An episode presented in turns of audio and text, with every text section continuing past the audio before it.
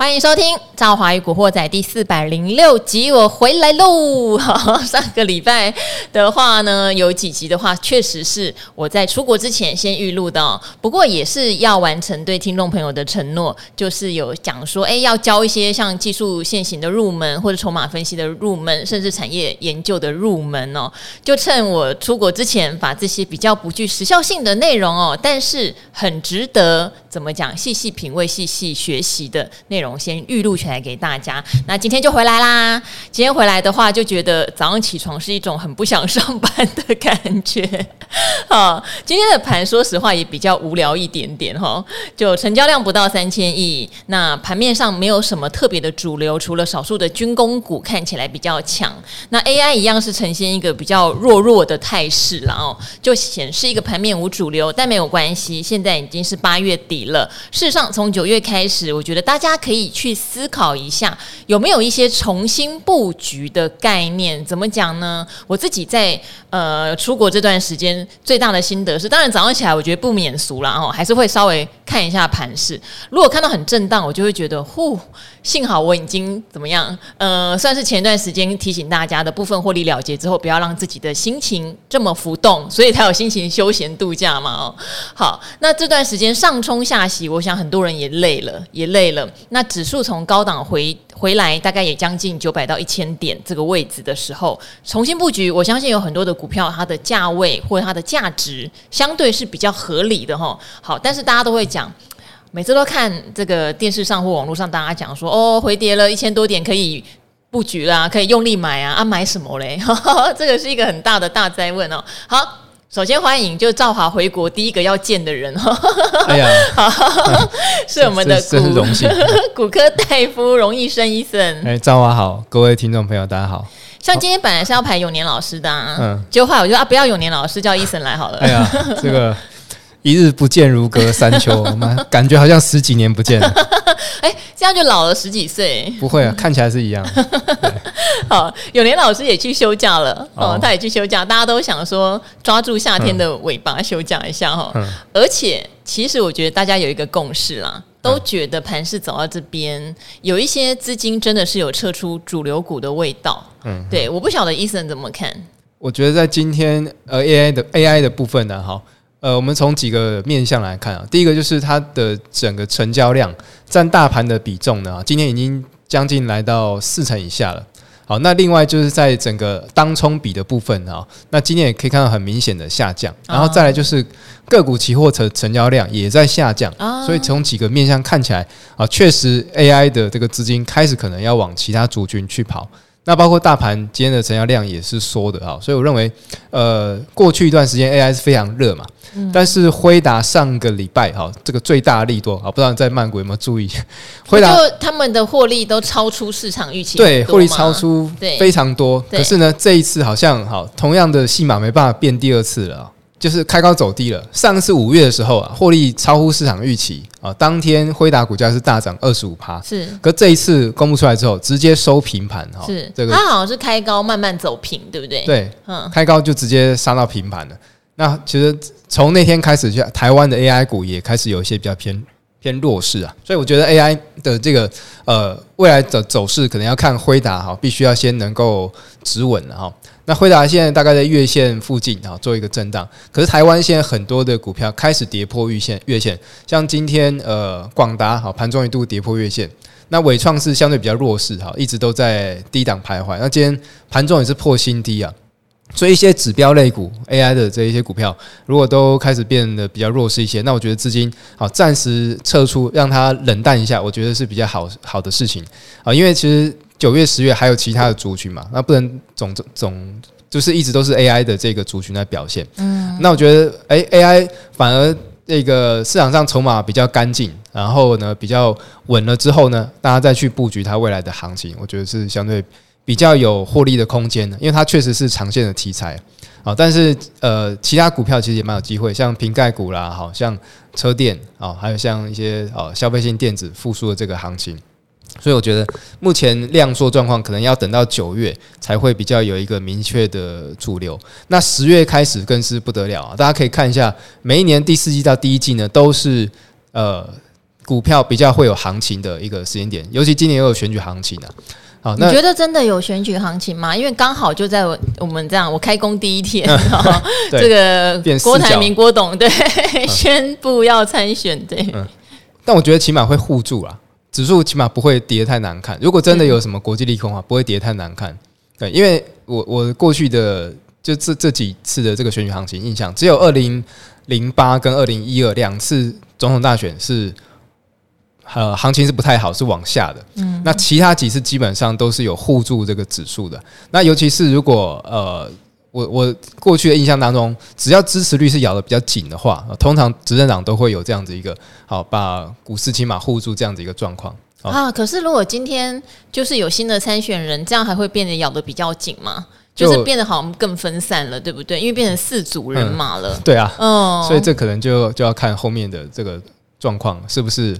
啊，是不是就是可能 整合的状况了？那我觉得，其实在，呃整个国际上的因素看起来，也没有太多的新的利空，大概就是升息啦、通膨啦啊，然后要不然就是什么什么什么呃中美的一些管制，好一些对科技战的好这些措施，好好像没有什么更新的利空出来。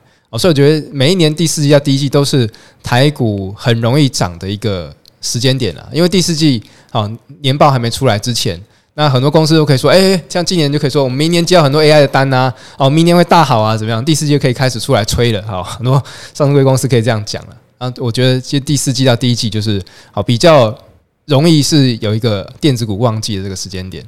也等于是说，涨到今年的可能像七月份的时候哈，大家那时候也是众所瞩目啦，就觉得 AI 最后的花火，以今年来说啦，就很可能是在辉达的这个说明会上面。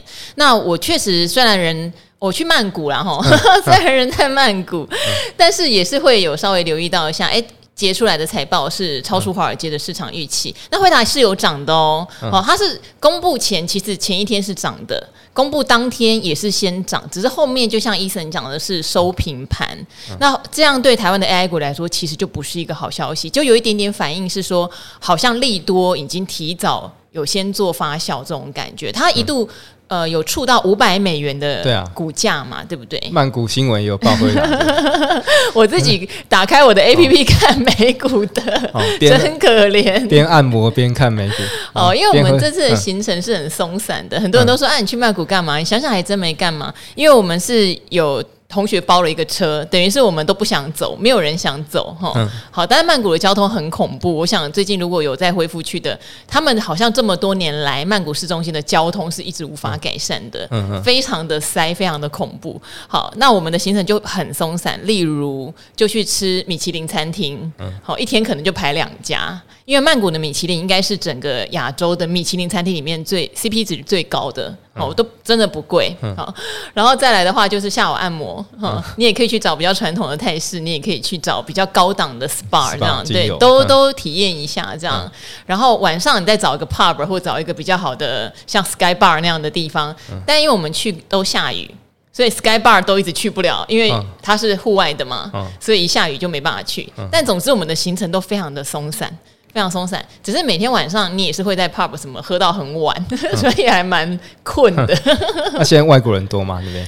非常非常多，因为曼谷是很早就呼吁大家回去观光的。嗯、毕竟这个城市他们的工业不是那么发达，嗯、所以他们还是要靠这个所谓的观光客。但你说工业不发达，也倒也不会是。现在很多的台商已经从越南找不到地，嗯、或是要扩产能的时候，他们会回到泰国来。嗯，对。那泰国的状况是，呃，如果大家以前有去 follow 一些泰国工厂的说法，例如说像泰金宝好了，他们有讲当地的问题是泰国的劳工非常容易三天捕鱼两天晒网，或是两天捕鱼三天晒网，拿到工资就会不见这样子。哦，这个问题到现在还是比较严重。可是他们的工业区已经涨很多倍了，嗯、就是还蛮多台商或是全世界的厂商都有去进驻泰国工业区的一个状况，这样。嗯哼，对，简单跟大家讲一下，我们还是有去考察一下参访，对 对对，嗯、当地的工业区。嗯，对啊，我觉得曼谷真的是蛮休闲可以度假的一个地方。对，我记得我之前去啊，还参加那种。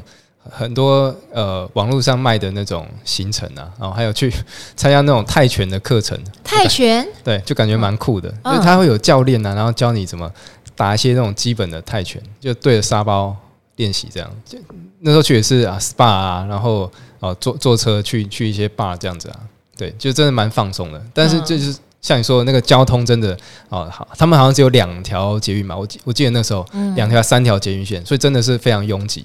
他们没有呃太多新的基础建设，嗯，对，例如说我们去当地也会问说，好像听说要新建高铁，嗯、但当地人都觉得哦，那你慢慢等是有啦，是有在好像有打地基还是什么，但是你慢慢等吧，看十年有没有这样，嗯、对，对啊、基础建设真的比较慢，嗯嗯，对，感觉好像还是那个像像是越南啊，或是其他的这个地方，好比好像资金比较投入的那个区块会比较快啊。对，像一些其他东南亚国家哦。啊，你打泰拳，你现在还有在继续打吗？没有没有，那时候只是去体验而已，就是去当地的文化都去体验看看。哎、欸，跟我们去不一样，像我们之前去是有那种烹饪的课程，嗯，他们有教你做泰菜。啊、好，那医生去是打泰拳，不要得罪你。没有没有，只是去去玩而已。好，有时候我觉得跟，跟马斯克一样玩玩。那你要不要找一个人对战？今天是阿格力啦，你要不要跟他下战帖？那我胜算好像比较大一些啊。哎、欸，你居然看不起阿格力？他他，他是那个柔到黑段。我帮你找一个对手哈，所以有时候我觉得出国看看也是可以看到一些经济脉动哦。就像我们去工业区，就会发现，哎，呃，真的还蛮多呃在动工的，或者说其实蛮多台商已经在那边设厂了，也好几年了，也有新的。那问了一下地价，地价真的涨蛮多的，嗯对，所以有点前仆后继这样子。对，那他们的工业区。呃，听说啦，如果你租在工业区里面的厂房，跟你可以，你也可以不要选择工业区。其实外面也是很多私人可以卖土地给你。可是你在工业区，至少你什么水电执照、微博诶，他就帮你搞定。但租金会比你自己去弄一块地贵三四倍这样子，或是买的买价会贵三四倍这样子。哦，对，差这么多。对，反正蛮有趣的。不过我觉得大家都在找一个呃经营的新出路。嗯，哦，那有时候就是客户在哪里。可能厂商也会去哪里？例如说，像越南有，我记得有一些客户好像就是从越南要搬到泰国，所以我知道台湾有些科技厂也就从越南搬到泰国去。对，我觉得这些都是可以去注意的变迁。对啊，像泰国的股票的股王就是台达电的子公司啊，泰达电，泰达电，对，嗯，对啊，那也是很早。台商就过去那边经营，是。对啊，那也有一套这个模式出来，对啊，真的不容易。台湾之光，哎、欸，他不讲，我还不晓得是泰达电视股王哎、欸，我去那边都没有去看泰国股市，泰国的人也没有像我们这种，我觉得台湾是全民皆皆股，真的，泰国没有。好，泰国最贵的，对我来说最贵的消费，有让我吃惊的是洗头发。是啊，对，怎怎么 怎么个贵法？好，台湾我们在以台北来说好了哈，你洗头发两百五、三百，你已经觉得很贵，三百已经非常贵，对我来说。嗯，泰国我一问，就是一般就是比较在有门面的沙龙，嗯、他们都是四百起，洗个头发而已，有什么都没做，嗯、对，光洗头，而且是冷水，还没有热水，对，没有按摩，没有没有都没有，没有吹。后来我找了一间六百块钱，大家应该很不能想象，六百块只有洗头发。嗯，只有洗头发，什么都没有。他有热水，哦，那还好一点。好，嗯、好，怎么讲到这个？对啊。好，那我这边要反过来了哈。我们聊完泰国，不过我觉得不是纯粹只有玩啦，真的有观察一下当地的风土民情啊哈。这边还是要回过头来问医生，九月了，对不对？刚才讲说，虽然 AI 是一个长线布局的状况，可是短线上，因为我说实话，我常常跟我的听众分享，以我的个性，我就是不喜欢在那边冲冲冲，上冲下洗。我相信大家不太可能一直抱着 AI 都非常坚定，有当然是恭喜你。那大部分人一定会为了它那种上下震荡，心情起伏很大，所以我就劝大家远离 AI，有没有？珍惜生命。好，可是如果说要重新布局，我们又会觉得，不管你说瓶盖也好，甚至生计呀，哈，有一些明明 EPS 还蛮漂亮的股票都没有涨啊，或是它涨得很快，就一下就涨完了，就像今天的军工。有可能涨个几天又没有了，所以你的重新布局的定义，你会怎么去筛？呃，我觉得先讲军工好了哈。呃，这个大家又在看接下来的展览嘛哈。那其实军工呢哈，已经是涨过好长一段时间。我记得从去年啊，已经应该已经超过一年的这个题材，最先发动的是雷虎。好，不知道还有没有印象？有无人机嘛？对，无人机那个题材，然后后来就带着一档一档军工都起来。可是呢，啊，现在大家可以回想一下，状况有没有比之前哦众院院长来台湾那时候更紧张啊，好像没有哈。那大家如果印象上个礼拜五的时候，强势的是哪一个族群？上礼拜五强势的是观光旅游族群，就今天就全部弱下来了。他们就是庆祝我在观光就对了，对，庆庆祝回来了 啊，就没有没有行情了。对，那我觉得像这样子，因为上面的套牢压力是比较重的，军工也是哈，因为上面非常多的套牢卖压状况下呢，好，那因为消息面而短线的这样大涨，很容易就遭受到一些卖压啊，或是有解套的，好，这些卖压会出笼啊，所以建议大家操作这样子一个。比较偏跌升反弹的话呢，哈，那尽量是比较跑短线啊。那新的族群，我认为呢，哈，当然第一个它要有呃未来它的题材，它的业绩是持续的。好，那有一些公司可能是由亏转盈的，哈，那大家可能就这个有点在赌行情啊，大家就去好可能斟酌看看啊。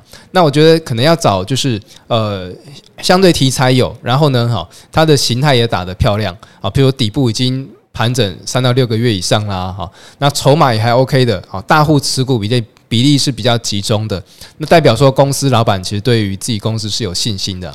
那筹码集中状况，如果诶现行还不错，好，那其实下半年我认为整个电子的这个消费旺季啊，哈，这迟到哈，但迟到总比不到好了哈，可能延到第四季，最慢明年第一季应该还是会看得到啊，那。重点在于苹果的这个新机发表之后，我认为好看可不可以带带来一些新的火火花哈？那其实现在很多不管像是手机、PC 也好，大家都在讲说，诶，到底 AI 可不可以也好把它延伸到我们所用的这些三 C 的这个设备了哈？那其实因为一些。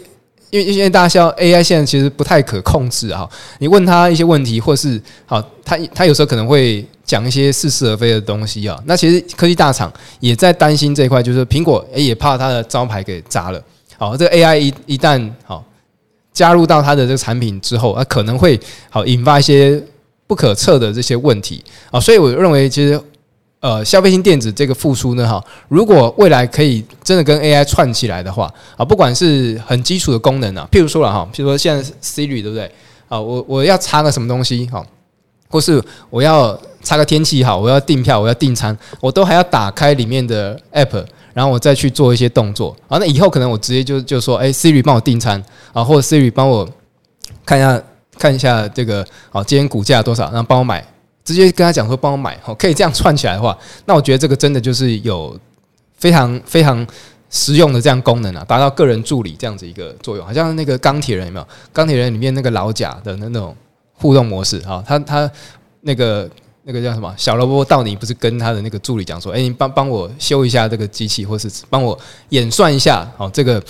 这个模式，这个程式到底可不可行？好，所以我觉得，如果未来好，我们用的这些科技产品都可以步入到这样子一个状况下的话，那对于现在看起来手机好像进入一个停滞期了，好像大家换手机那个意愿降低啊。但是如果可以加入这样新的一个功能，新的一个好这样子一个跨时代的一个 AI 的这个功用之后呢，我觉得会有机会让整个电子产品、消费性电子在网上再再做。一个世代的提升，我觉得手机它其实整合掉很多本来原本科技产品的功能，例如说，呃，本来叫 PDA，你还记得吗？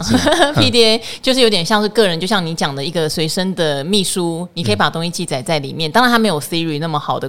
就是可以去跟他对话这样子，然后他也整合了像相机，对不对？以前人家会觉得相机还是会存在一段时间，嗯、但其实数位相机非常快就被手机整合掉了。嗯、其实现在手机还取代了部分 notebook 的功能。是啊，对对，所以我自己个人是觉得，当我们那么依赖手机的时候，是蛮可怕的，因为手机都会偷听我们讲话。对啊，它它有通 它有通讯的功能，所以它就有定位你跟听你讲话，然后把你。的资讯散布给别人的可能性。对啊，我我上次只是去参加一个牙医的会议哈，嗯，就过没多久，你的手背范围好广哦，牙医的会议关你什么事？不是，就牙医他们有学一些交易、学一些投资的那种研讨会啊，哦，然后我就去参加，就过没多久，我手机广告就跳出来，哎，某某地区的植牙费用可能会超乎你的想象，真的太太恐怖了，感觉好像就是无孔不入啊。对啊，所以我觉得就是未来现在好像手机掉了比钱包掉了还要紧张，因为真的所有的资讯啊，所有的好这些重要的治安的东西都在里面。对，这是我觉得个人比较担心的，不晓得会不会有一天比较返璞归真。因为你刚刚讲说把 AI 的功能再放进去，那不得了，它真的就偷听到你所有所有的事情哎、欸。是啊，对，像我已经去把一些像他们说你要把脸书的麦克风关掉，嗯、因为关掉的话你就不会在脸书上遇到推播一些奇怪的广告。可是我发现好像关掉了以后，例如说朋友在聊装潢，聊一聊他就开始推家具、推沙发、嗯、推装潢给你。然后那些什么布置的很漂亮的小宅，你就觉得超级莫名其妙的。对啊，就这件事情到底要怎么防范？大家可以留言给我吗？我已经把麦克风关掉了，可是我觉得他也是在偷听我。把麦克风贴起来，用胶带贴起来，物理性的防防范就对了。好，但是我会觉得啦。这个时间点也不见得硬要做什么很多布局。你刚刚举的例子，例如说打底三到六个月，筹码也集中，大货也没有跑掉，你有没有比较明显的族群性可以分享给大家？我大家可以看看，不见得要马上说现在就一定要买什么很多股票在手上，倒也不用那么的吃力，不是天天都要做股票。嗯，好，我我建议，如果呃大家要布局。下半年未来的这个行情，当然苹概股是第一个了哈。那苹果认为今年的行情可能要等到它新机上市以后了。现在看起来好像呃预购的那个单没有预期来的那么，就是苹果它本身预测的哈，就是它先去备货的哈，这些新机好像没有那么的多啊。虽然可能要看到实际到底新机出来之后，大家买不买账。好，那整个销售量如何啊？所以瓶盖股认为是一个可以注意的状况。好，那另外一个就是，好在呃整个半导体的部分，啊，像台积电啊，好，还有像好整个呃成熟制程的部分啊，成熟制程因为联电好也说，呃最近的科瓦斯的这个哈转单的这个效应哈，那高阶制程台积电我认为好这个确实是持续在成长的一个产业啊，因为确实它跟其他的竞争对手三星、Intel。差的非常的多，那未来不管是 AI 啦，哈，或是像苹果的这个晶片，都是用台用这个呃台积电的啊，所以如果大家觉得哎、真的找不到什么投资标的话，其实台积电我认为啦哈，就未来往六字头以上去看，应该还是看得到。那另外再来就是呃电动车的部分哈，电动车其实今年这么惨，就是因为马斯克好采取削价竞争啊。是。要把这个其他车厂都要往死里打啊，所以其实造成整个供应链也好，电池也好，那利润都缩水。那但是我认为，其实削价竞争到这个地方，然后也也也砍到见骨了了哈。这个再再往下大幅度的降，应该是有难度的啊。所以未来马斯克其实他，我认为他。其实像走苹果这样子的靠软体去获利的这样一个路线，好像苹果抽的这个苹果税啊，哈，或是苹果的一些啊相关的这个软体服务哈，其实占它营收占比还不小。那马斯克他的这个充电桩系统，好像现在汉达也加入了。未来如果连啊日本的 Toyota 都加入的话，那其实这个整个北美空充电的这个系统，应该是让它啊获利可以再啊往上提升的一个来源。那另外就是在整个自动驾驶的部分啊，那自动驾驶这个又牵扯到 AI 了哈，AI 的这个边缘运算哈，所以车电类股我是觉得也已经回档好蛮深了。那其实未来电动车 AI 我仍仍然认看好是未来五到十年的哈会持续发展的产业，那大家可以多注意这些区块。我还是觉得电动车是真的一个未来的产业。呃，特斯拉以美股来说，其实它的节奏也不算难抓，它都会暴涨，然后突然就暴跌。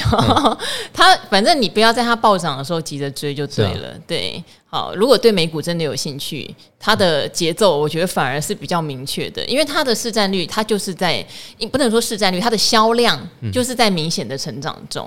那你需要呃降毛利来刺激销量，有没有有刺激销量？那毛利有没有降？有，嗯、我觉得很难说什么销量大增，毛利还提升。世界上没有这种，对啊，对，这个不是正当生意吧？对啊，没有这种一举两得的事情，没有这种一举两得的事候。你要让我想到曼谷现在因为开放大麻。满街都是大麻专卖店，哦，现在开放了对。哦，满街都是好大拉拉，像抓中药一样，你知道吗？就是它有好多种配方，还有各种套餐可以选择，一号餐、二号餐。他会告诉你说，如果你要这个是舒眠式的，就例如说你是想要非常放松，甚至要睡觉的，对，可以抓这个配方。哦、那如果你是要嗨的，然后看到很多幻觉的，可以抓这个配方。哦、我觉得还蛮有趣的。那他们真是为了观光这个拼了嘞。对对，那千万不要带回台湾哦，台湾是算毒品哦，非法的。对啊，大家要小心。好，那这边的话有一个灯红酒绿哈，也是我们的老朋友，他有问了一个问题，刚好 Eason 是有研究的，所以我们今天来帮您回答哦。这边是有一个疑惑，想要去问这个借券余额跟借券卖出余额，我觉得这已经研究到有点深了。我先把他前面的问题很简单的讲，因为显然他是对这家电池龙头大厂是算有兴趣，有一点信心哦。六一二一的新普，他说因为新普最近的呃投顾对他的评价是明显的下修，所以他就继续等待哈，继续等待也观察筹码面的变化。那因为前一阵子新普有被纳入零零九零零，那导致投信是大幅的买超，那外资是不断抛货。其实大家可以去观察一下，有时候被纳入 ETF 选股或或是被踢出来的时候，你常会看到好像有点土洋对坐，就投信买，外资卖。或反过来，那很多人说为什么？其实也不见得为什么。呃，买卖的人他有时候都有一些造势的义务，这有可能是一个原因。就是投信总不可能因为我要换股，我就把这档股票砍到哪里去嘛？对，他可能会跟一些人，你说有没有讲好？也许有可能哈。然后再来是有时候它是涨到被踢出去，例如说它涨到市值很大了，它被踢出去；它涨到市值很大不符合高值利率，所以被踢出去之类的。那可能对外资来说刚刚好，它的市值现在符合我要的，就接回来哈。所以有。有时候会有一个你丢我捡的状况，看情况啦。那你这边要提到的是说，它被纳入之后，借券卖出的余额不断的累积，要请教，这是不是外资短期大力看空的证据？还有，我很常把借券余额跟借券卖出余额搞混。好，刚好 Eason 知道，哈，Eason 大夫来解惑。好。那建议呢，哈，这两个数据看借券卖出呢，哈，比较重要。借券卖出就是说，法人去市场上面借了券，啊，而且呢，实际在市场上把它卖掉这个行为，好，那姑且不论他卖掉这个行为是呃对锁啦，哈，或是他有一些什么策略，但是事实上就是他已经在市场上卖了这些股票，那卖了这些股票，自然就会对这个股价造成一定程度的卖压，哈，所以借券卖出余额呢，哈，通常是你去看。借券一个重要指标，好，那借券余额表示呢，好，法人好或者是外资借了券，好，但是他还没有卖掉，他只是先把股票借借过来而已，好，这个就譬如说像外资呢，哈，他如果把美金换成新台币，好，这个因为我们有外汇管制嘛，那不能够一直 parking 在那里不动，好，那一定要去做一些投资，啊，那有的人呢，法人可能就会去把它啊借借一些股票，那付一些利息，啊，那这个就算是把。呃，买成新台币的部分呢，好，有去做一些这样子投资了哈，所以借券余额呢，哈，只是法人把股票借回来，好，那后面会不会真的卖出不一定，好，那只是呢，哈，如果真的有借券卖出这样的动作，它就会算在借券卖出余额了哈，所以大家比较去注意到，就是好，实际有没有被市场上面去法人把它做一个卖掉这样一个动作，好，那借券卖出的话，其实就是好。法人事实上已经在市场上把这股票给卖掉了，嗯，好，那所以其实在，在呃后续，如果这个卖借券余额呢，哈，卖出余额是持续在增加的话，那当然会对于股价造成一定程度的压力啊。那通常法人这样的操作呢，哈，它也会比较一个连续性的，哈，不管是外资或是一些好这些呃大户来说的话，啊，他只要借了股票，然后。卖出的话，可能都会造成一段时间的卖压，哈，所以你如果准备要去低接股票，好，或者是要做投资的时候呢，哈，那你可能先等到法人的卖压告一段落，哦，之后呢，哈，再去做进场会比较好。总之，大家对于这个个股的判断啊，我觉得还是要分成两种了哈。像新普是属于电池龙头大厂。那它是不是长期绩优股？其实我觉得它算长期绩优股，只是呃，在这个消费电子或者 notebook 的景气并没有明显提振。这边还是要提醒大家哦。我觉得今年虽然在年初上面很多总经专家对于今年悲观的预测好像都没有实现，可是你说景气有没有受到这种所谓的高利率环境或通膨环境的影响？其实我个人还是觉得有，只是股票的上涨或题材股像 AI 这样类型的带动，它让每一个股民可能手上有钱。所以显现的景气的衰退没有想象中这么的这么的严峻哈，因为可能每个人并没有那么强烈的感受这样子。好，但是景气复苏的脚步也可能因此会变得比较慢一点，因为不太可能说你之前很多总经环境下的利空，它可以完全平安无事的 pass 过去哈，我觉得这个是要提醒，为什么我会这样讲？为什么要下修新普的一些展望？就是因为它比较还是着重在笔记型电脑，当然它车用应该也是有一些琢磨。嗯、那等于是消费市场对它来说，它的获利影响还是大的。但是你要看短线还是长线？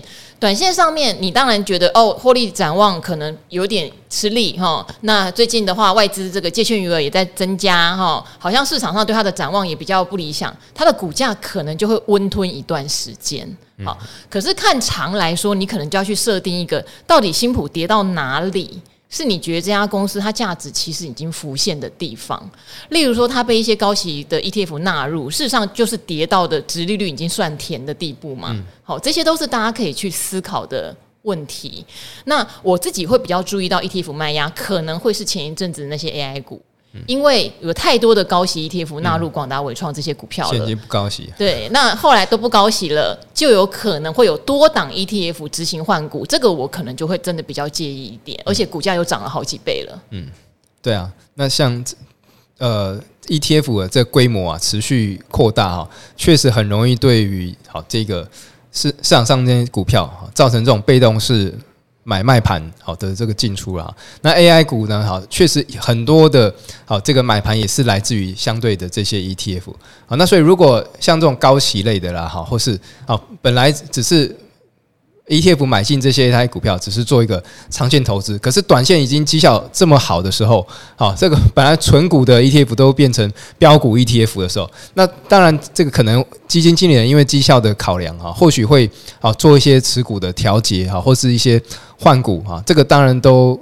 都是蛮情有可原的。那尤尤其快要到第三季季底了，啊，马上剩一个月，然后又是基金这个绩效要哦比拼的一个时间点哈。那所以其实有这样潜在卖压的时候，那我会认为好，可能都相相对的去留意一下。那我觉得还是要回归到呢，哈，大家你做一个投资啊，好，或是你的好这个买股票，你的目标在哪里，或是你的好这个交易的频率会在哪里？好，比如说有有的人是诶。大部分的这个资产希望是比较稳定的，好，那希望每一年可能有个好这个五趴八趴就非常满意了，好，那这样子一个。操作来说的话呢，哈，就跟这种短线冲来冲去啊，哈，或是震荡幅度比较大的，好，这样一个资产配置就比较不太适合了哈。所以我觉得还是大家去检视一下啊，我我这个交易的目的，然后交易希望达到的报酬率在哪里？那再接下来我们去选择要做什么样的类股，或是用什么样的工具啊？好，这投资市场其实非常多的这种交易的方方式哈。某些法人卖股啊，或者是去做调节，不一定是他看空后市，他也许有一些。策略啦，或是有一些这种衍生性的做法、套利这些等等的哈，所以其实大家可以去仔细、仔细的去思考一下。我我在这样子一个资产规模，我希望达到什么样的一个好交易的这个频率以及这样报酬率？好像巴菲特为什么二十趴很厉害？哦，你看有些这个少年股神嘛，或是一些达人，其实二十趴不算什么，真的，一年二十趴不算什么。可是他资产规模这么大。好，巴菲特还可以每一年二十趴的复利，真的是蛮厉害的，因为他这么大笔的资金，好一买一买股，可能这个股价就被他买上去了。好，所以大家去去这个思考一下自己的，好这个到底想要的是什么？我是觉得最近。投资的脚步变慢是没有什么问题的啦。哦，可是如果大家很着重在题材股，就会发现投资的脚步应该是变急的，因为天天上冲下洗哦。那今天因为当冲比率也降低了，我想大家都处于一个稍微比较康荡的阶段，也不错，也不错哈。真的去思考一下，对，像就可以像我一样去曼谷度个假，对，好久哦，好多年没有放那么长的假，是哦，对，去几天？四天而已，四天，因为我礼拜六还有一个学校的活动要主持，我就跑回来了。哦，对，不错，我只有去二三四五。嗯，每天 SPA，然后每每天 对，就脱离了每天早上起来就是一堆盘前的会议，然后看开盘，然后要盘中要跟同事开会的这个生活，所以今天早上有厌世的感觉。好，那也希望还是一样哈，正好都常常祝福我们的古惑仔这段时间操作的时候心平气和、心安理得。那现在的话，很适合想想 Eason 讲的话哈，有没有什么低基期已经三到六个月躺在那里的，可是他未来的前景事实上根本就没有丝毫受到影响，只是它不是现在的主流题材而已哦。好，希望这个节目可以带给大家这方面的启发喽。那我们就跟各位听众朋友们说拜拜喽，拜拜拜，拜拜。